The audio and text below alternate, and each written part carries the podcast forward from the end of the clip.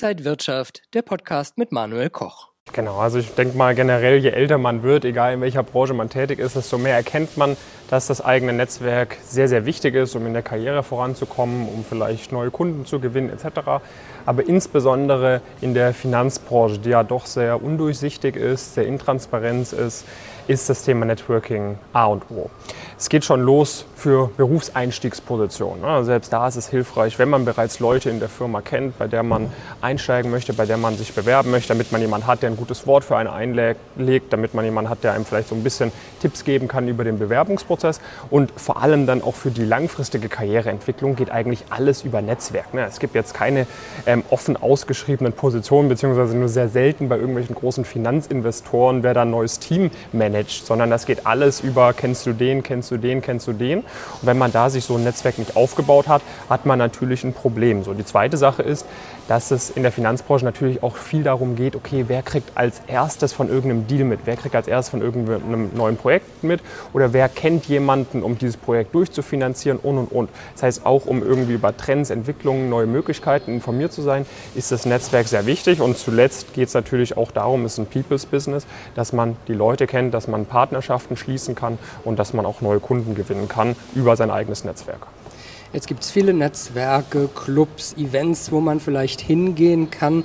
Was gibt es da für die Finanzbranche vielleicht für spezielle Tipps? Mhm. Also wir haben zum einen ähm, typische Wirtschaftsinitiativen, wie zum Beispiel Börsenvereine, Börsenclubs.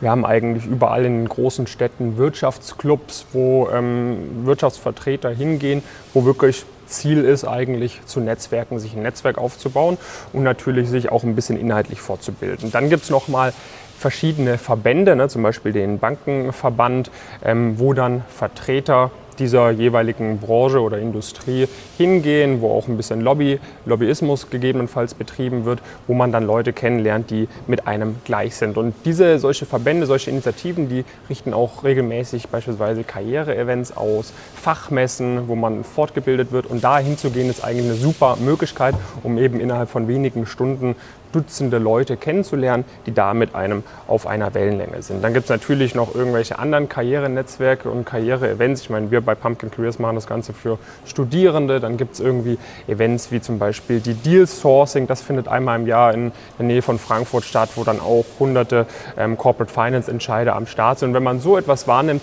dann kann man sich eigentlich sehr, sehr schnell ein entsprechendes Netzwerk aufbauen. Am besten passiert sowas natürlich so früh wie möglich und da spielen die Universitäten eine sehr große Rolle.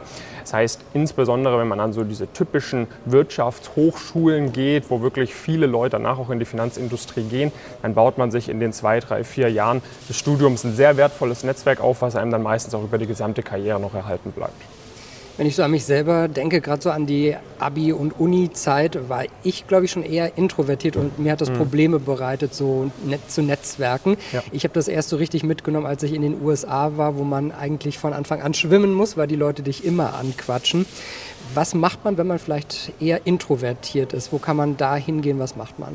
Genau, also man muss jetzt nicht direkt auf ein Event gehen, wo man hunderte Leute auf einmal ansprechen muss, sondern ich meine, was man heutzutage machen kann, LinkedIn oder Xing beispielsweise zu benutzen. Ne? Also online einfach sich erstmal so ein bisschen auszuprobieren. Natürlich erfordert auch das ein bisschen Überwindung, aber ich denke doch deutlich weniger als jemanden face-to-face -face direkt zu besprechen und da dann ganz wichtig auf Qualität statt Quantität zu setzen. Das bedeutet, dass man jetzt nicht ähm, hunderte Leute mit genau der gleichen generischen LinkedIn-Nachricht anschreibt, von wegen, hey, hast du mal Lust, auf einen Kaffee zu treffen, sondern such dir vielleicht Leute, die etwas mit dir gemeinsam haben, ne? die vielleicht, du siehst dann ja den, den Lebenslauf der Person, dann kann man vielleicht sehen, okay, der kommt aus dem gleichen Kreis wie ich, hat auch an der ähnlichen Schule wie ich Abitur gemacht beispielsweise oder hat an der gleichen Uni studiert wie ich. Dann hat man eine Gemeinsamkeit, dann kann man schreiben, hey, ich habe gesehen, du hast von da und dahin dahin geschafft, das habe ich auch vor oder ich glaube, das ist interessant, äh, dass wir uns mal austauschen und dann kann man so Schritt für Schritt ähm, mit den Leuten in Kontakt kommen und natürlich als introvertierte Person, es gibt immer eine Person bei so einem Gespräch, die mehr von sich erzählt und dann kann man einfach die Person sein, die eher die Fragen stellt, die zuhört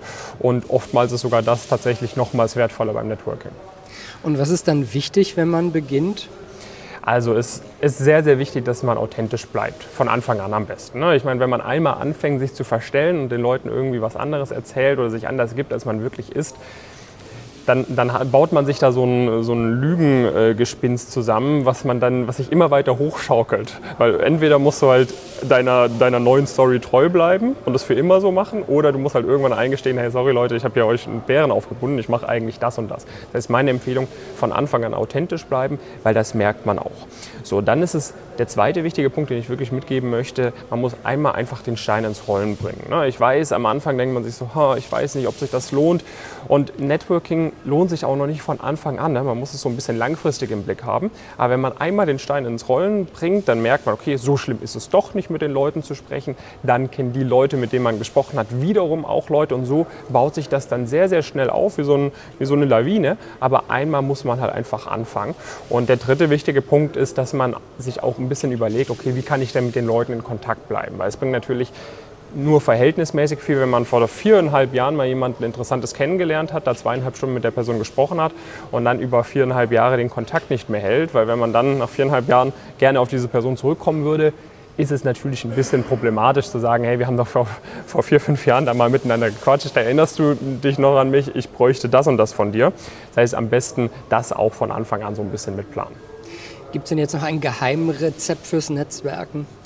Ich würde auf jeden Fall damit auf den Weg geben wollen, schaut, dass ihr nicht die gleichen Leute nur kennenlernt. Ne? Das passiert dann zum Beispiel häufig Leuten, vor allem so in diesem Finanzsektor, die hängen immer mit den gleichen Leuten ab, aus der gleichen Firma, von der gleichen Uni, haben dann eine sehr enge Clique. Aber das beste Netzwerk ist ein sehr diverses Netzwerk, ne? wo man nicht nur die gleichen Leute hat, sondern es ist was sehr heterogen ist. Das heißt, dass man Leute kennt, die bei ganz vielen verschiedenen Firmen arbeiten, dass man Leute kennt aus verschiedenen Branchen und auch nicht nur in der Finanzbranche unterwegs ist beim Netzwerken, sondern über überall neue, interessante Leute kennenlernt. Denn diese Leute wiederum kennen ja auch wieder ganz, ganz viele Leute. Und dann hast du einen sehr, sehr großen Multiplikatoreneffekt. Das heißt, gerne immer über den Tellerrand hinausschauen, immer offen sein für neue Kulturen, neue Ansichten und dann nicht irgendwie mit äh, so, einer, so einem engstirnigen Blickwinkel reingehen und nur die Leute ansprechen, von denen man zu hundertprozentig weiß, dass sie mit einem auf einer Wellenlänge sind, sondern da auch offen sein und Kontakt mit neuen Leuten suchen. Ja, ich glaube auch. Und das ist dann das Schöne und das Interessante und das macht den Beruf dann auch wieder noch ein bisschen bunter. Genau. Dankeschön, dass du wieder da warst. David Döble, BWL-Influencer und Mitbegründer des Karriereportals Pumpkin Careers. Dankeschön an Sie und euch fürs Interesse. Bis zum nächsten Mal. Alles Gute. Und wenn euch diese Sendung gefallen hat, dann abonniert gerne den Podcast von Inside Wirtschaft und gebt uns ein Like.